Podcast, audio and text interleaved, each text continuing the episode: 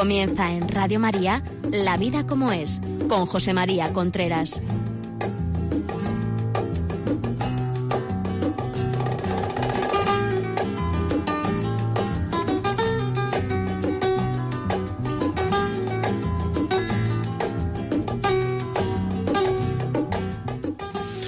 Amigos, buenos días. Aquí estamos nuevamente en La vida como es, el programa que cada 15 días hablamos de ¿De qué hablamos? Pues de la familia, relaciones de pareja, educación de los hijos, etcétera. Ya saben ustedes, nos han llegado muchas peticiones que si quieren pedir los dos programas anteriores que han sido eh, causa de las separaciones uno o dos, lo que tienen que hacer es llamar al teléfono 902 500 518 902 500 518. También lo pueden ver en, en el podcast del programa. O sea, cogen Radio María, entra y después La Vida como hay en el podcast. Los que sepan utilizar Internet, pues que, pueden entrar y, y, oírlo en el podcast. Bien, pues dicho esto, quiero agradecer todas las escritos, todos los emails que nos han mandado esta semana, que yo creo que lo hemos contestado todos. Por lo menos eh, esa ha sido mi intención. Y decir que en el programa de hoy vamos a hablar de algunos apuntes sobre educación. Porque muchas veces... Mmm, hay apuntes, hay, hay cosas que se nos pueden pasar si no estamos pendientes de ellos. Y, y, y, bueno, y es perjudicial para nosotros y para nuestros hijos. En primer lugar, quiero decir que educar, como hemos dicho en otros programas, es enseñar a querer a una persona. Educar no es enseñarle a, a utilizar el tenedor y el pescado, lo, cómo se saluda a una señora, que todo esto son cosas importantes, pero eso se llama urbanidad. Por otra parte, tampoco enseñarle inglés, llevarlo a un buen colegio para que aprenda más o lo que sea, en fin, no sé. Eso se llama formación, capacitación y educar es otra cosa. Cuando las cosas tienen otro nombre, pues ya es otra cosa. Por ejemplo, educar, decía Alfonso X Sabio, que era enseñar a una persona a ser persona. Educar es ilusionar con los valores. Educar es que una persona cuando hace las cosas bien se quede contenta y cuando lo hace mal se quede preocupada. Eh, educar es saber eh, lo que está bien y lo que está mal. Entonces hay muchas cosas que pueden distorsionar esto. Por ejemplo, ahora mismo hay una, una serie de, bueno, pues de confusiones. Por ejemplo, se confunde mucho lo frecuente con lo normal. Lo hace todo el mundo, eso es muy frecuente. Eso es normal, decimos, lo hace todo el mundo, eso es normal. ¿Y por qué haces esto? Porque es lo normal. ¿Y por qué es lo normal? Porque lo hace todo el mundo. Y esto es una cosa que se repite continuamente, continuamente. Y eso no es verdad. Si una, no es verdad, quiero decir que sea normal porque lo hace todo el mundo. Si una cosa lo hace todo el mundo, será frecuente. Sea, ahora mismo si todos los que me están oyendo, que pueden ser, vamos, que son miles de personas, si todos nos pusiéramos el termómetro y tuviéramos 38 de fiebre, 38 grados, pues entonces estaríamos malos. Pero ¿cómo vamos a estar malos todos y tal? Pues estamos malos todos, pues estando, porque lo normal, lo que se atiene a la norma, es 36 y medio, 37. Por tanto, lo normal es aquello que se atiene a una norma. Y lo demás puede ser frecuente, como en el caso que he contado de la fiebre, o en otros muchos casos que pueda haber. Pero por una cosa ser muy frecuente no se convierte en normal. Y esto hay que saberlo, porque muchas veces nos dicen eh, que los niños, los niños nos dicen a nosotros cosas, pues mira, he hecho esto, he hecho lo otro, he hecho lo, y a nosotros que los queremos y, y que nos dan la nariz que eso no le viene bien, que nos dan la nariz que eso está mal, o muchas veces no nos dan la nariz, nos dan la cabeza, la misma inteligencia nos da que eso está mal, pues entonces decimos, ¿por qué haces eso? Y el niño responde, porque es lo normal. ¿Y por qué es lo normal? Pues, pues porque lo hace todo el mundo. Eso no es lo normal. Entonces, claro, para responder a eso necesitamos tener unos ciertos porqués, una cierta formación.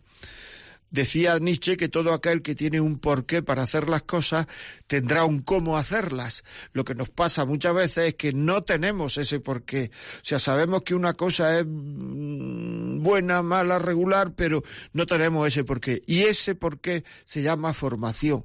Por tanto, tendremos, tenemos que aprender, tenemos que aprender.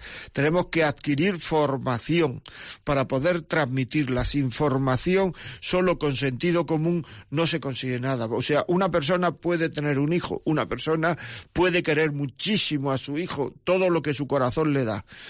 Y eso es normal. Pero también puede ocurrir que no sepa educarlo. Porque por mucho que quiera uno a un hijo, puede no saber educarlo. Y eso, para eso, y eso también es normal, no saber educarlo. Y para eso hay que formarse. No es solo lo que nos dice la cabeza. Hay que tener ideas fijas en la cabeza, hay que tener valores, hay que, hay que, si no se tiene nada, entonces está educando uno continuamente en función del estado de ánimo, en función de lo que a mí me pide el cuerpo es lo que yo le pido al niño. Y entonces lo que me pide a lo mejor un día por la noche, que estoy muy cansado, muy cansada, pues es una cosa y lo que me pide al día siguiente por la mañana es otra. O sea que tengamos por qué para hacer las cosas. Otra cosa muy importante que a mí me parece que se confunde ahora mucho es opiniones y creencias.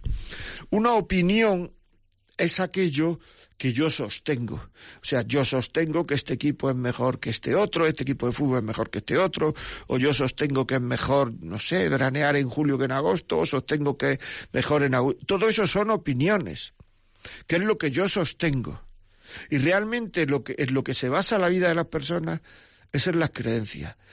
Y la diferencia que hay entre una opinión y una creencia es que una opinión es aquello que yo sostengo y una creencia es lo que me sostiene a mí. Por tanto, tenemos que saber cuáles son nuestras creencias, tenemos que saber cuáles son esas creencias, esas raíces que tenemos en la vida, para que cuando la vida, la vida venga de cara, para cuando la vida venga contracorriente, para cuando el, el viento me pare para vivir o para querer, saber tener esas creencias que me hagan seguir para adelante. Porque la vida, aunque no es muy larga, y muchos de los que me están oyendo saben que no es muy larga, sí es muy ancha y ocurre de todo. Y hay momentos buenos, regulares y malos. Y, esa es la vida, no podemos decir, esa es la vida. Y para vivir la vida sin tirarla, para vivir la vida sin que se nos convierta en inútil, tenemos que tener una serie de creencias, que no son opiniones. Hay mucha gente actualmente que opina de cosas muy importantes sin tener ni idea, porque muchas veces la gente niega aquello que ignora e incluso discrepa de aquello que desconoce. Y no solamente discrepa, muchas veces que rechaza aquello que desconoce. Yo tenía un amigo que era pastelero y hacía unas tartas y entonces me contó una anécdota. Llegó un cliente y le, le, pidió, le pidió que le diera la receta de una tarta que le había gustado muchísimo, muchísimo, muchísimo. Y entonces le dio la receta pues esta tarta tiene esto, tiene lo otro, tiene lo de allá, tiene lo de acá. Y entonces, este hombre, el cliente, por lo visto, hizo la, la tarta en su casa. Y entonces, eh, al cabo de los días, eh, volvió a la pastelería y le dijo al pastelero, mira, he hecho la tarta en mi casa y está mucho peor. O sea, la tarta que yo he hecho no me gusta, la, la tuya eh, me gusta, me gusta mucho. Esto puede ser por dos razones, o porque yo soy un mal cocinero, o porque no me has dado la receta tal como es. Y entonces eh, me contaba este amigo pastelero, decía, es que yo le contesté, mira, es que no te he dicho que la tarta lleva queso, porque me has dicho algunas veces que a ti no te gusta el queso. Y entonces el cliente le dijo, tú debías de haberme dicho que llevaba queso y ya vería yo lo que hacía con el queso. Bueno, pues ese tema está ocurriendo mucho actualmente. O sea, se está negando a los niños, se está negando, se está evitando, se está no hablando de las cosas más importantes de la vida. O sea, desde Adán y Eva hasta nuestros días, por ejemplo, el 99%, 98% de la humanidad ha creído en Dios. Ahora a lo mejor estamos, ahora a lo mejor vemos mucha gente del, de ese 2%. Pero bueno, eso no tiene nada que ver. O sea, el, eh, Dios, la existencia de Dios es una cosa que el ser humano lleva dentro. Y entonces es una cosa que no se le puede evitar a los niños, aunque nosotros no creamos. Porque claro, esto que he dicho antes, lo que se ignora se niega y de lo que se discrepa muchas veces se rechaza. Hay muchísima gente que no cree en Dios sin haber, sin saber nada de nada. No han leído nunca el Evangelio, no han leído, o sea, eso en cualquier otra ciencia humana sería un ridículo tremendo.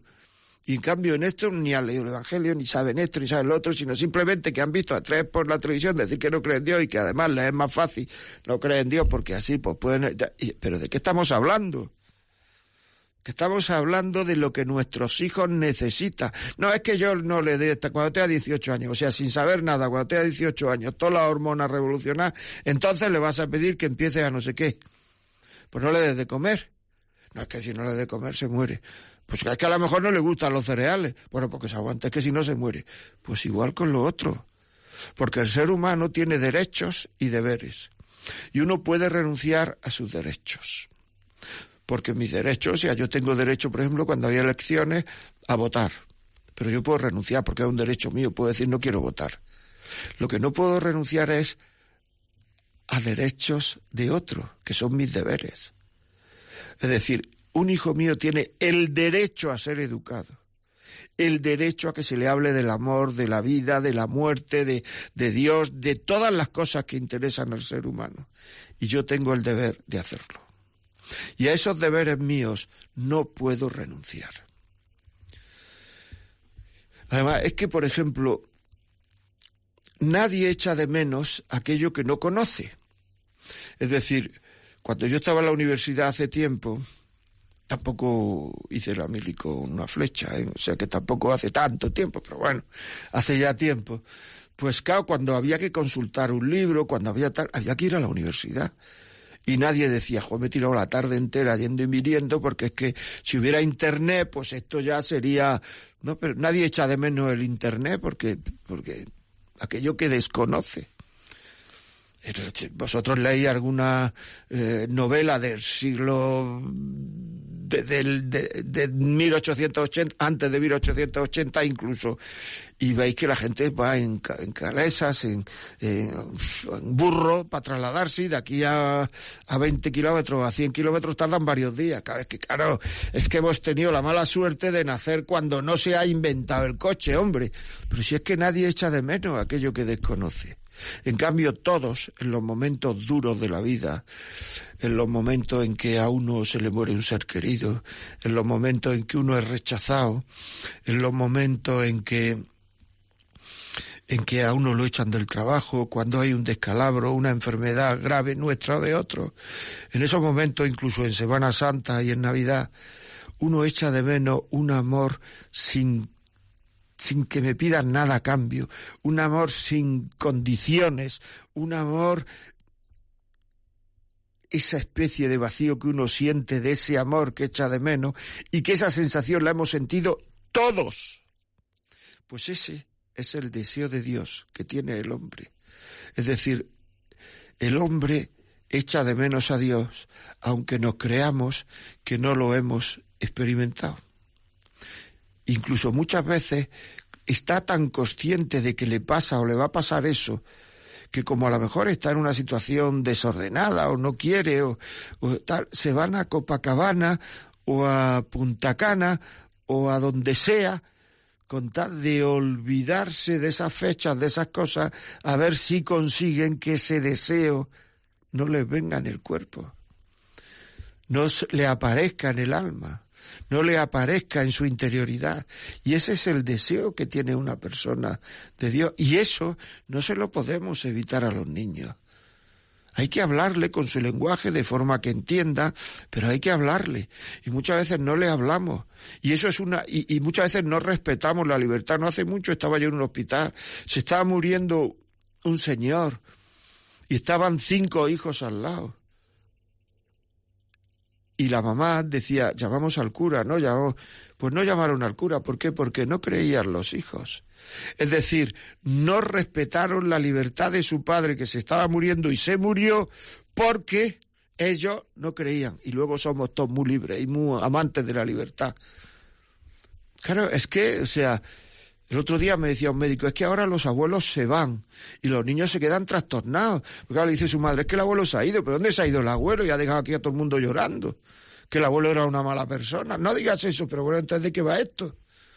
Porque nos da miedo de decirle a los niños, se ha muerto. Porque el ser humano muere. Y estos son cosas que a la hora de educar a los niños hay que hablarlas. Y esto son cosas que los niños se sienten orgullosos sabiendo explicarlo de las creencias, de las ideas, de los valores de sus padres. Porque ellos, que son más puros que nosotros, o sea, no entienden que esto es comer y beber y pasarlo bien.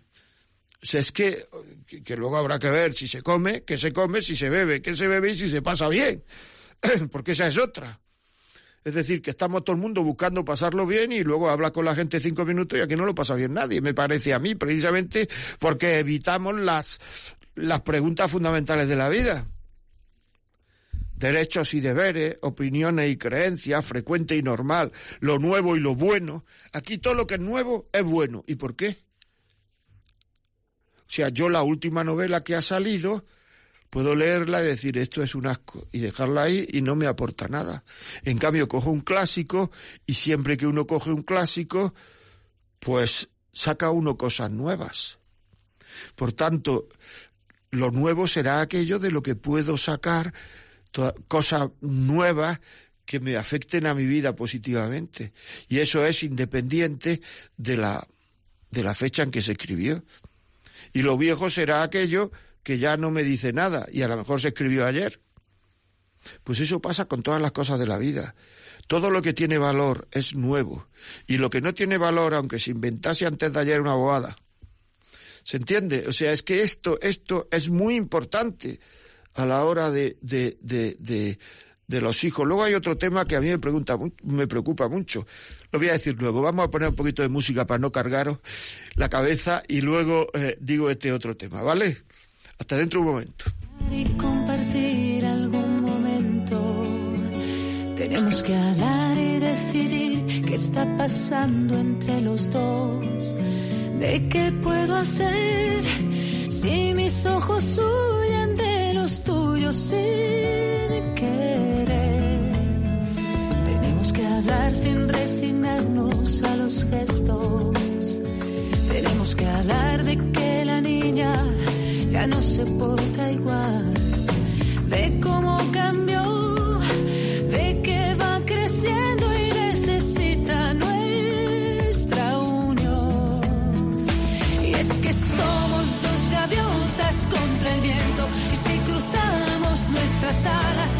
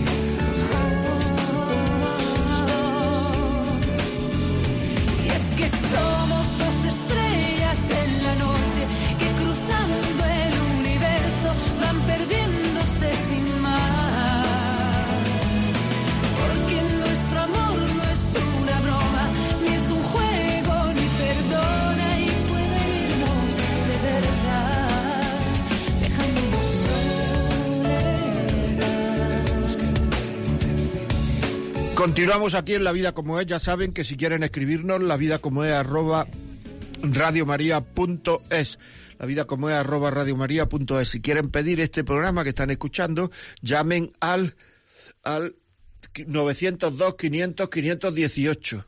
902 500 518. Y si quieren mm, pues oírlo en, en, en podcast, pues pues bajen al programa La vida como es de Radio María en podcast y los escuchan. Muy bien, pues seguimos aquí. Estaba diciendo antes de, de, de, hacer este pequeño parón que nadie va a ser feliz. O sea, que ahora se habla mucho de mi derecho a la felicidad. Y eso es un tema que ocurre en muchas separaciones, en muchas... Vamos a ver, vamos a ver esto del derecho a la felicidad. Es decir, y además uno lo pregunta, lo he hablado con mis amigos, lo he hablado con mis amigas y me dicen, es que tú tienes un derecho a la felicidad, tú tienes derecho a ser feliz. En primer lugar, ese derecho Mm, es un tema súper discutido en la historia del pensamiento humano, si existe un derecho a la felicidad o no. O sea, la felicidad, ¿qué es la felicidad? Lo primero que habría que ver. Y la felicidad es la satisfacción personal que tiene una persona de vivir de acuerdo con sus principios de vivir de acuerdo con el bien, con, con, las cosas bien hechas, de vivir de acuerdo con sus creencias, de vivir de acuerdo siempre y cuando luche por saber si sus creencias son verdaderas o no, ¿eh? O sea que no se trata así ya de dejarse llevar, es que yo creo en esto sin haber pensado cinco minutos, pero como creo en esto ya para adelante. No, no, tú crees en eso y tienes que tener 50 razones para creer en eso, no así a lo que me pide el cuerpo creer. Esa es la felicidad. Entonces, ¿existe un derecho a la felicidad? No sé. Depende de lo que nosotros luchemos por ser mejores personas. Es decir, la mejor persona, más feliz. O sea, la felicidad está directamente relacionada con nuestra mejoría como persona. Y la persona está formada de cuerpo y alma, ¿eh? O sea, la persona no es solo cuerpo, eso es el cuerpo. La persona es un conjunto, o sea, con el cuerpo no se piensa. O sea, se piensa con la parte espiritual de la persona de ahí la diferencia, y no me quiero meter en lío, entre cerebro y mente, etcétera, etcétera. Pero bueno, pero es que claro, ahora mismo te encuentras mucha gente que dice, es que yo voy a ser feliz a costa de quién. Porque yo he hablado con muchísimos niños que me han hablado del novio de su mamá, de la novia de su papá, llorando. Tú estás buscando la felicidad a costa de la felicidad de otro? Esto hay que preguntárselo, ¿eh? Porque según Dostoyevsky, tiene en el jugador una novela que se llama El jugador, Fyodor Dostoyevsky, dice, nadie va a ser feliz a costa de la felicidad de otro. Y esto es verdad, ¿eh? Porque entonces, porque no, porque la felicidad no proviene. En el momento en que tú eres feliz de la, de, a costa de la felicidad de otro, hay tales cotas de egoísmo ahí que no puede hacerte feliz. Son temas importantes, o sea, no son temas así de, de decir, o sea, es que esto... Luego está también la creencia de que la felicidad viene del bienestar, proviene del bienestar. Es decir, yo cuanto más tenga, más feliz soy. Bueno, vamos a ver.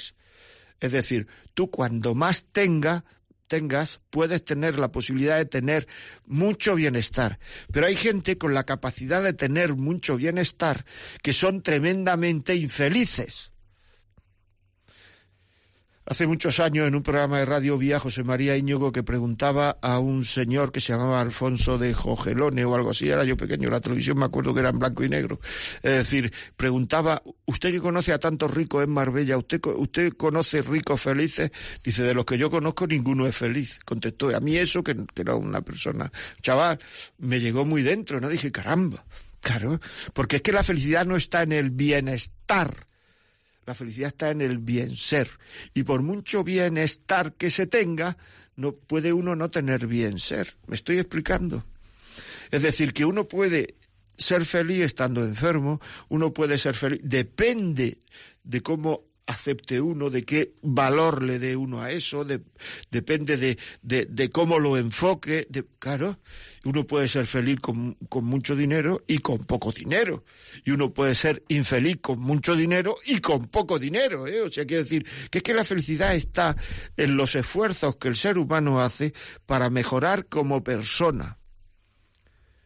Y una persona, como he dicho antes, está compuesta de cuerpo y alma y las sociedades que más tienen no son precisamente las más felices. Hay por ahí muchos estudios que hablan de que, o sea, en la parte, por ejemplo, en, la parte norte de Europa, o sea, que en esas sociedades los niños sonríen menos, hay mucha inseguridad personal, hay muchas enfermedades mentales. Víctor Frank relacionaba las enfermedades mentales con la falta de sentido de la vida.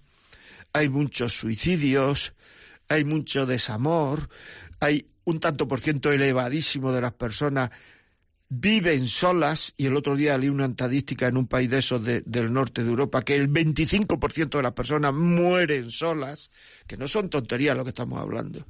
En cambio, en los países donde teóricamente tendría que estar la gente muy mal, en los países más pobres, etcétera, pues parece que los niños sonríen más, juegan más, son más alegres. Luego, ¿por qué?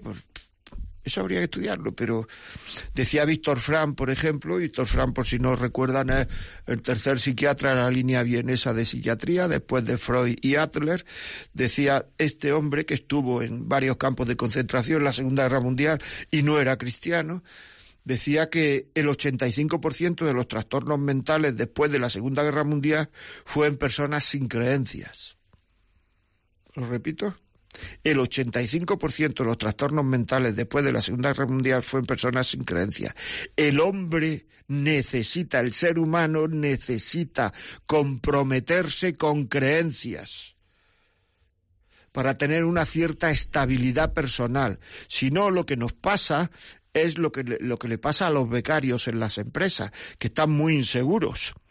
Pero es que hay mucha gente que está muy inseguro eh, en el trabajo, que está muy inseguro en su vida personal porque sus amores dependen solamente del estado de ánimo y hay muchas personas que son que están muy inseguras eh, en sus creencias de tipo espiritual, etcétera, porque no han profundizado. Porque por lo menos o sea, muchísimas de las personas que están bautizadas tienen creencias porque Dios es, fiel a su palabra y la y la y, y, la fe se nos da con el bautismo. Lo que pasa es que, claro, podemos tener tales capas como el chiste ese, ¿no? Que un tío le dolía el pecho, fue al médico y le dijo eh, agua y jabón y, frótese con agua y jabón. Y entonces al cabo de los meses le salió unas manchas blancas y fue al médico diciendo, oiga, es que me han salido unas manchas blancas. Lo vio el médico y dijo, siga usted frotando, que eso es la camiseta. Pues eso es lo que le pasa a mucha gente, que encima de la fe tiene tantas cosas que como no frote un poquillo, no se le ve ni la camiseta de la fe, ¿me explico? Pero estas cosas no le podemos transmitir a nuestros hijos nuestras frustraciones es que no podemos transmitirlas.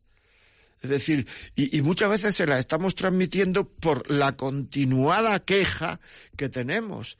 Es decir, somos quejas andantes nos viene mal todo, todo lo que pasa en motivo de queja en el tema personal, profesional, social, etcétera. O sea, y se nos ve por lo que decimos que somos gente no feliz. Luego dices que a este niño no he logrado transmitirle más, pero ¿cómo le vas a lograr transmitir cosas si lo único, si lo más claro que tienes es que te quejas por todo? Y hay que tener en cuenta una cosa, las dificultades de... ¿A, a vosotros os gustaría casar a vuestros hijos con una persona mimada? No. ¿Por qué? Me diríais, pues porque es una persona sin hacer, porque es un bloody blue, porque no sabe lo que es la vida, porque se viene abajo en cualquier cosa. Bueno, pues los obstáculos que tenemos en la vida o los aprovechamos para crecer como personas, o nos convertimos en unas personas mimadas. Y ser una persona mimada de adulto es quejarse ella aquella persona que todo lo que le viene mal lo rechaza, aunque la vida ya no es como cuando es un niño uno, sino que muchas veces tiene que hacerlo, tiene que vivirlo, tiene que pasarlo, pero lo rechaza. Y en vez de coger y mejorar como persona con esos obstáculos, que es de lo que se trata, es decir, los obstáculos sirven para mejorar personalmente, pues no solamente no mejora como persona, sino que lo va transmitiendo a sus hijos y así sus hijos tampoco mejoran como persona.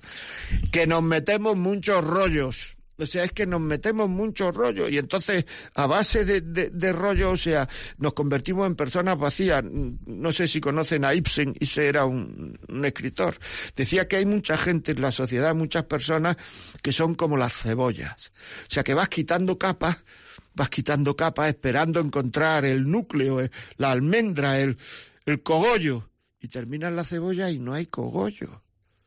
Eso pasa con muchas personas, que vas quitando capas esperando buscar aquí donde está lo sustancioso y es que no hay sustancia. Este hombre, que era un tío un poco radical, decía, en su tumba debían de poner, aquí yace nadie. Es un poco duro, pero es que pasa eso. es que pasa eso. Estamos evitando todo lo que nos molesta. Lo evitamos o sea, solamente hacemos aquellas cosas costosas que vemos el beneficio a corto plazo. Y eso es típicamente adolescente, porque hay cosas que uno se tiene que forzar sin saber qué va a pasar. Por ejemplo, con la educación de los hijos, que no se ve el beneficio a corto plazo, pero uno tiene que cumplir con sus deberes, porque son derechos de los niños. Y si no, uno no va a ser feliz. Por lo que he dicho antes, nadie puede ser feliz a la costa de la felicidad de otro. Y si el hijo no es feliz, muchas veces es porque no lo hemos educado. Porque no había un ambiente educacional, un ambiente moral, un ambiente, porque para crear, para formar una personalidad y para deformarla también, ¿eh? Hay, tiene que haber un ambiente un ambiente, un cierto ambiente moral, un cierto ambiente, una ecología que le venga bien a la persona, al, pensamiento, muchas veces a, la cabeza humana. Muchas veces dice que mi niño llega, tira la mochila encima de la cama y se va a la calle. Pero si es que en tu casa se masca la tragedia, si es que llevas tres días sin hablar a tu marido, si es que todo lo que se dice es un bocinazo, si es que no sé cuánto, y el niño se va a la calle. ¿Cómo no se va a ir a la calle? ¿Por qué? Porque ese ambiente, ese ambiente ecológico, tanto que nos preocupa ahora, no es bueno para su salud mental. Y muchas veces están los hijos tragando carros y carretas. Y no nos engañemos, y hay que hacerle frente a eso. Y hacerle frente a eso no es tirar por la calle en medio y decir yo huyo, sino frente a eh, los obstáculos están para saltarnos, no para pasar por debajo. Hacerle frente a ello es yo me tengo que formar, yo tengo que pedir ayuda, yo tengo que, claro, decir es que las cosas son como son. O sea, Claro, y además tener en cuenta que en esos ambientes a una, a una persona no se le exige. Y una persona no exigida es una persona no querida. Si tú en tu empresa no te exigen lo que tú puedes dar, antes o después dirá, ojo, adiós, muy buena, que aquí no me valoran. Pues si a un niño no le exigen lo que él puede dar, antes o después dirá, quieren, pero el, aquí no me valoran, pero el no valorar en la vida familiar es querer. ¿Se entiende? Y entonces el chaval no se siente querido, aunque le compremos muchas cosas.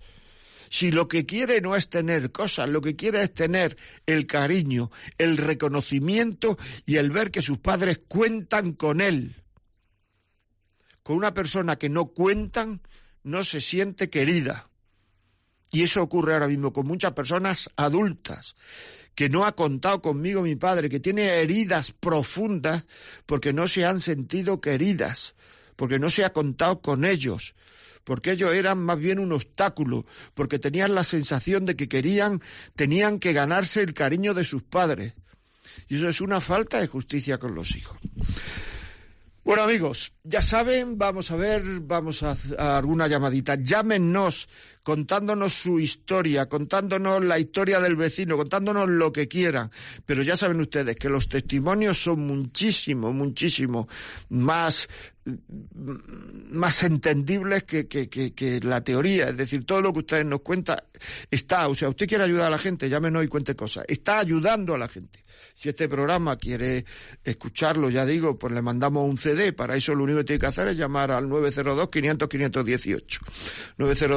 902-500-518. Muy bien, pues empiezan las llamadas. Llamen al teléfono siguiente para las llamadas, papel y lápiz, que si no luego es que se me olvidó el teléfono, pues tengan papel y lápiz, hombre. 91 153 85 50. 91 153 85 50. Cuéntenos su historia. Y mientras llegan esas llamadas, yo, mm, yo sigo hablando. Vamos a ver.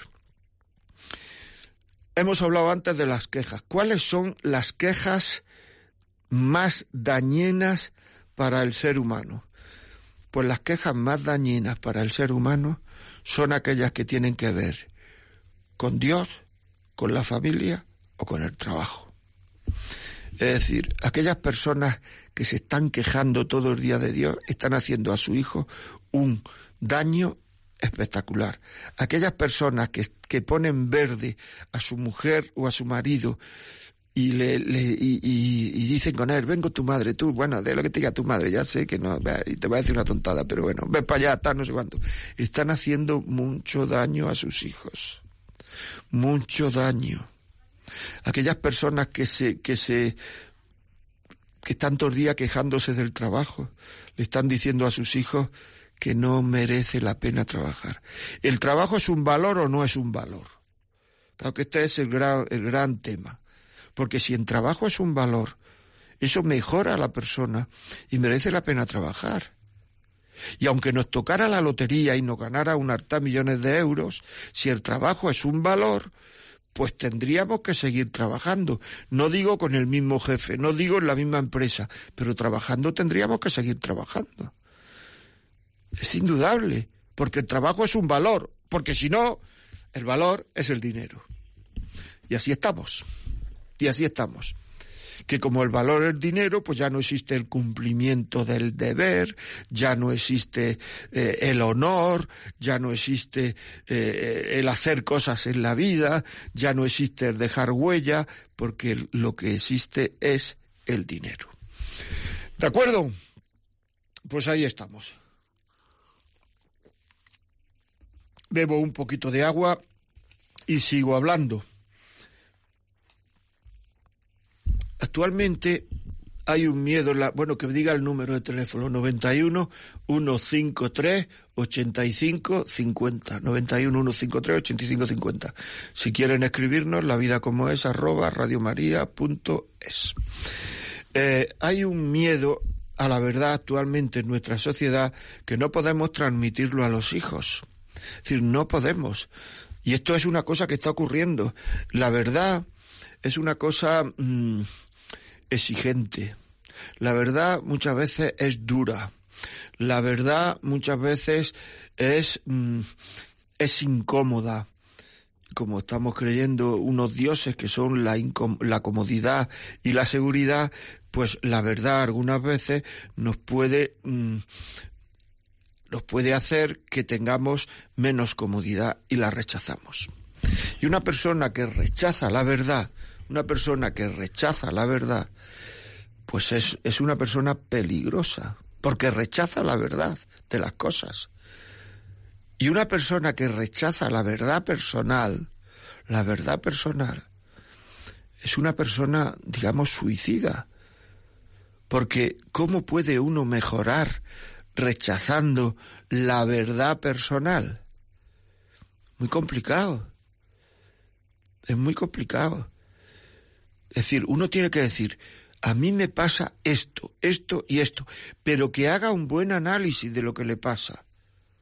O sea, lo tenemos que hacer un buen análisis de lo que nos pasa.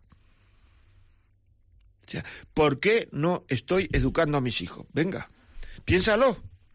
¿Por qué creen ustedes que no se educa a los hijos? Díganoslo. ¿Todo es falta de saber? ¿Todo es... o también hay... ¿Qué hay? Claro, es que esto es, esto es, es, es un tema profundo, es un tema interesante. Cristina nos escribe. Vamos a ver qué nos dice Cristina. Tengo tres niños de cinco, tres y un año. El día de todos los santos descartamos llevarlos al cementerio para no traumatizarlos con el tema de la muerte. Luego recapacitamos y pensamos que si la noche de Halloween los niños van vestidos de monstruos y cosas feas y no se traumatizarían con llevarlos al cementerio a ver a nuestros seres queridos, tampoco se traumatizaría. El resultado fue maravilloso. Comprendieron en su corta edad que la muerte es natural. Les pudimos hablar del cielo y de la resurrección. Y posteriormente esta experiencia ha sido vital frente a una muerte repentina y traumática que ha acontecido en nuestra familia. Pues muchas gracias, Cristina. Es que esto es así. O sea, es que esto es así, pero si a quien nos da miedo es a nosotros, hombre. O sea, que no nos engañemos, que a quien nos da miedo, a quien les da miedo es a nosotros, porque entonces pensamos en una cosa, en una serie de cosas que es nuestra verdad que queremos evitar. Estoy explicando, gracias Cristina. Es que, es que las cosas son así. Es que no pasa nada, hombre. Si los niños por ahí están, lo ven todo, lo oyen todo, y lo único que hay que hacer es presentarle la vida de una manera positiva, de una manera mm, alegre, de una manera aceptada por nosotros con esperanza. Si lo que quiere el ser humano es tener esperanza. O sea, es un tema, es un tema. Después hay otra cosa que hace que, que tengamos una serie de vidas que son muy vacías. Vidas vacías por, por superficialidad, por comodidad, ese desasosiego interior que tenemos actualmente. O sea, hay mucha gente que tiene un desasosiego actuar. O sea, que es que eh, le hace, que dice, esta persona que pasa no está centrada en la vida. Bueno, vamos a ver lo que nos dice. Paca, buenos días, desde Móstoles. Dígame. Hola, buenos días. Buenos días. Estoy encantada de oírte. ¿Puedo tutearte? Debes tutearme, debes, debes tutearme. Venga, dime. Hola, pues mira, pues no sabes cuánto me, me, está agradando tu charla porque ya la he puesto cuando estaba em, iniciada y me ha parecido tan coherente todo lo que estás diciendo que he dejado de hacer la comida y me he sentado en el sofá y me he puesto la radio en la oreja. bueno, a ver si tienes un problema luego a la hora de comer. Los niños te dicen que, que, que no van a llegar tarde al colegio. No, pero que yo primero intento como un consejillo que tú has dicho, una, pues no sé, ¿no? Ponerte tú las pilas y decir qué tengo que hacer, no para yo ser feliz, sino para cumplimentar la felicidad de los demás. Pues muy bien. Pues Eso es lo que yo pienso, porque a mí no me da nada la felicidad, nada más que mm, pensar en qué necesitan los demás, pero tampoco soy un alma caritativa ni una persona ahí, ¿no? Sino que tengo muchísimos problemas y sin embargo yo todo eso lo afronto día a día, pues como tú dices, pues con unas creencias y, una, y, un, y, un, y, un, reflejo en, también en la, vida de los santos, también la vida de los santos nunca ha sido fácil y jamás todo se les puso delante y eh, no sí, señor. Porque hablar por la radio me parece un poco, me, pongo nerviosa. No te pongas nerviosa, si estamos hablando tú y yo aquí como si eh, estamos hablando por teléfono, sí que es radio. de verdad que sí. Mira, yo te cuento, yo tengo un, eh, tengo un hijo en prisión. Sí. Tengo una hija con una enfermedad, con una mm, enfermedad muy grave, eh, por lo tanto tiene una minusvalía muy alta, por lo tanto depende de mí casi para todo. Sí.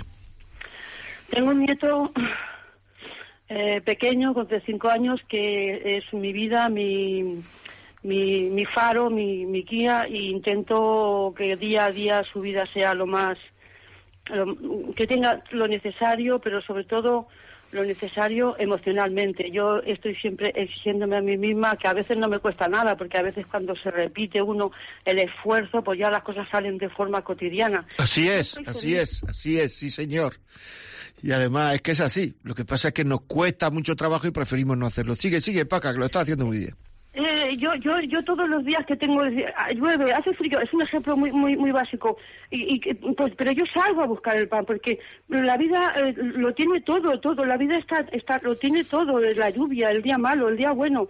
Porque la felicidad para siempre no existe. Yo para mí la felicidad es ayudar a, mm, a que mi hija cuando abra los ojos eh, me vea. ¿La tienes en casa? Sí. Muy bien. Sí, la tengo en casa. Ahora mismo está haciéndose una prueba médica y por eso me he permitido hablar porque ella no, no puede soportar que eh, las penas o las tristezas la, la, hunden mucho no, y luego ya no ¿Qué edad tiene? Mm, pues treinta y tantos años, treinta y cuatro.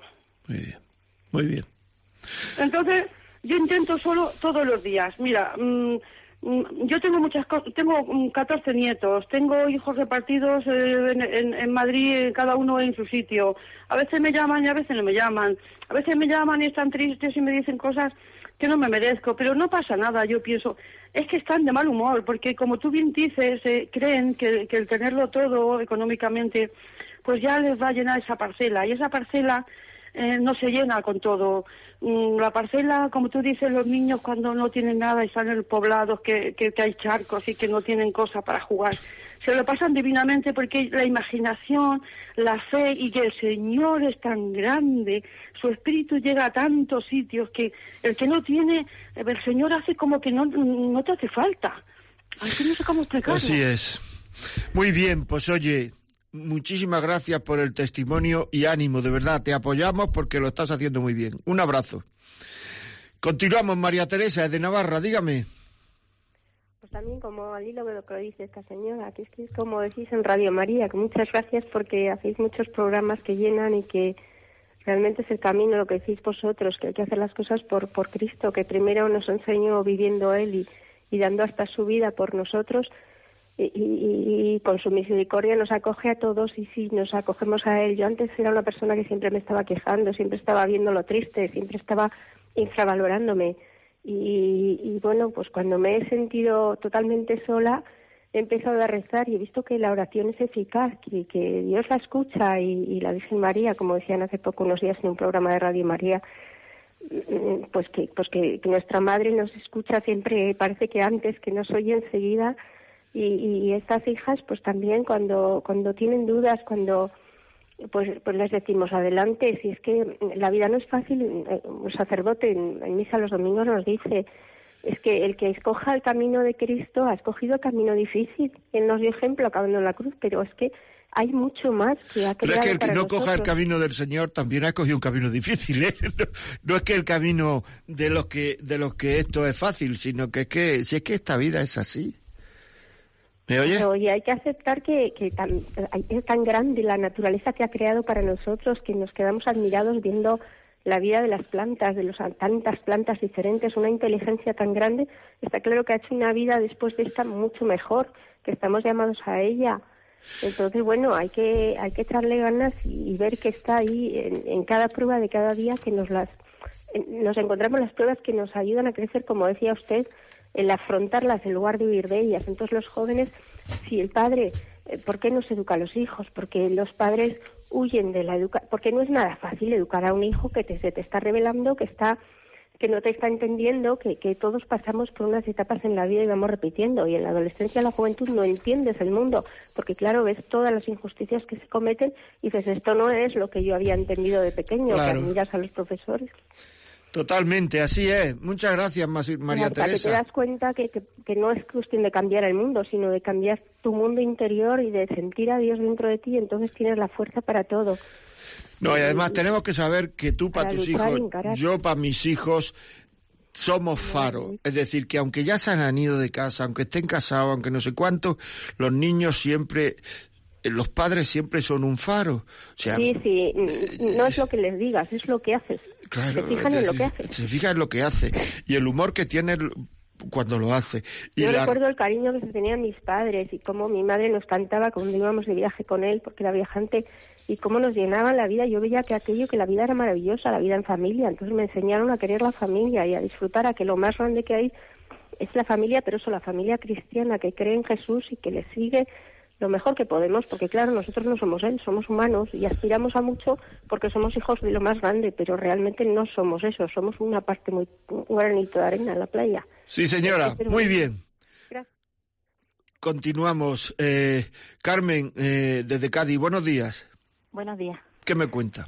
Pues mire, yo referente a las peleas de los matrimonios y todo eso, es que yo tengo un hermano que su esposa, ahora después de como 16 años de matrimonio, dice que tiene que, que vivir su vida, que ella le gusta mucho la vida, digamos, de alterne con la gente, de estar con gente de buena posición y todo eso. Tiene tres niños preciosos, uno de ellos con 11 años que lo está pasando, pero fatal, fatal. Y ella incluso habla con el niño diciéndole, es que yo tengo que vivir mi vida. Y como ha dicho antes, es que ella está viviendo la vida a costa de la felicidad de su hijo Claro. sobre todo de este, bueno, y de los otros dos también, pero los otros dos son un poco más pequeños, pero este es que capta todo. Y mi hermano, yo hablo con él muchas veces, pero es que yo ya no sé qué decirte, porque mi hermano sigue enamorado de ella, aunque hayan discutido antes, se supone que la separación era para arreglarlo, No, pero, el camino que va no va para ningún ar- arreglo. En la mayoría de los casos no se arregla nada. Y además es que yo tengo, en la mayoría, luego cuando hay unas enfermedades o cosas de estas, puede que alguna vez se arregle algo. Pero es que, claro, con una persona dice, es que esto de casarse es para toda la vida. Y esto de separarse es para toda la vida. Ahora verás cantidad de, de líos de los niños de no sé cuántos que que va a tener su cuñada. Ya lo verá, porque es que los niños no, dejan, no dejan y, le, y, y, esta felicidad que ella creía que había en esto, pues eso tiene que comprobarlo. Y muchas veces cuando se dé cuenta, muchas veces lo que ocurre es que cuando se da cuenta, se da, ya se da, ya es tarde, Ojalá se dé cuenta pronto. Pero es lo que yo estoy esperando, que se dé cuenta. Pero claro. mi tiempo no es el tiempo de Dios, pero digo, a ver si se da cuenta, a ver si se da cuenta, a ver si se da cuenta. Pero... claro, ya es tarde, claro que sí. Muchas gracias por el testimonio y nos acordaremos de los, de los chavales, eso, esos tres niños, hombre.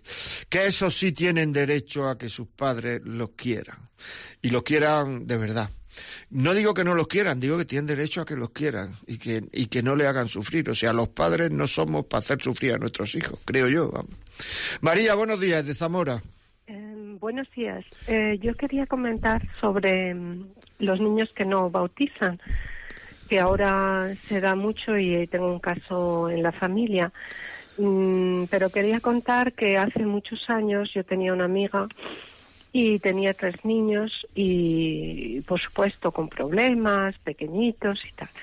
Su marido no era creyente, pero ella también se había alejado. Y, yo pues le comentaba lo de los niños no bautizados y por qué no los bautizas. Y bueno, pues dando un paseo nos encontramos casualmente con dos carmelitas, una de ellas la madre Isabel que yo conocía. Y, y bueno, salió el tema, no tiene los niños bautizados y tal. La agarró por el brazo y le comentó, les estás privando de la gracia de Dios. Si quieres ser una buena madre, tienes que bautizarlos, porque si no, los está trabajando el maligno. Y, y bueno, le hizo una pequeña catequesis, se fueron. Y bueno, en las vacaciones, pues fueron a la playa y le dijo al marido que quería bautizar a los niños. Dice, pues bautízalos, no hay problema. Ella que se hacía tanto, tanto problema. Y bueno, usted ha hecho algún comentario sobre, sobre la gracia de Dios y, y bueno, yo quería exponer que la gracia de Dios es el Espíritu Santo que también educa a esos niños hacia de lo que los padres no llegan, pues el Espíritu Santo. Por supuesto, eso es así, por supuesto, es así. Una vez me, me, me comentó un profesor de religión, no sé hasta dónde, él me lo comentó absolutamente convencido, es decir, que esto era así, que tenía un chaval en, clase que sacaba matrícula en todo y que en cambio en religión es que no daba pie con bola, entonces decía yo, ¿y este cómo es posible que no que no entienda esto, que no saque buenas notas aquí, que saca en todos lados buenas notas y tal. Y entonces me dijo, y es que me enteré que no estaba bautizado. Luego al cabo del tiempo se bautizó y empezó a sacar, empezó a entender las cosas. Claro, es que, es que Dios eh, nos ha hecho libres y respeta nuestra libertad. Y si decimos no entres, no entra. Y eso es tremendo. ¿eh? Y además tenemos la responsabilidad sobre nuestros hijos. Y si les decimos no entres en mis hijos, no entra. Y así está hecha la vida. o sea que, que, que son temas, eh, son temas muy importantes que estamos tocando con una frivolidad y con, muchas veces sin ningún motivo, simplemente porque, porque es lo moderno, porque ya aprenderán cuando sean grandes, porque ya no sé cuánto. Bueno, pues esto es. Muchas gracias, María.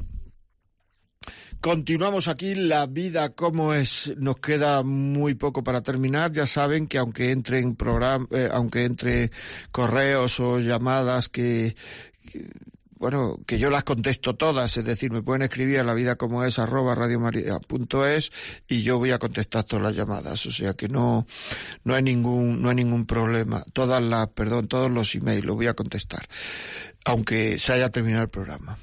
Bueno, y seguimos aquí y yo les quería contar una pequeña historia para terminar. Había un profesor muy listo, muy listo, muy listo en un colegio y entonces nunca se equivocaba y los chavales estaban ya hartos de que este hombre nunca se equivocara. Y entonces uno de los chavales le dijo a, a, a otro, mira, vamos a hacer una cosa, vamos a meter una mariposa en la mano. Y entonces vamos a ir a don Antonio y le vamos a decir, don Antonio, esta mariposa está muerta o viva. Si nos dice que está viva, la aplastamos las manos y la matamos. Y entonces levantamos una mano de otra y se la enseñamos. Está muerta, don Antonio. Y si nos dice que está muerta, levantamos las manos y que se vaya la mariposa. Y le decimos, está viva, don Antonio. Ah, pues muy bien, muy bien, muy bien. Pues se pusieron con las manos así delante de don Antonio y le preguntaron, don Antonio, aquí dentro hay una mariposa. ¿La mariposa está muerta o está viva? Don Antonio se queda mirando, los chavales expectantes, don Antonio mirando las manos. Pasó un ratito, pasó unos segundos, y en un momento dado dice don Antonio, la solución está en tus manos. Pues es así. Nosotros tenemos la solución en nuestras manos de muchísimas de las cosas que nos preocupan y nos quejan. Muchas cosas. Tenemos la solución. Abandonando la comodidad, abandonando la pereza para lo importante. Muchas veces en nuestra vida la pereza para lo importante y la comodidad nos llevan al fracaso, a la tristeza, al desasosiego. Si quieres estar alegre, abandona la pereza y dedícate a lo que tú sabes que debes hacer. Buenas tardes amigos y hasta el próximo día, que será dentro de 15 días y sacaremos otro tema estupendo. Un abrazo.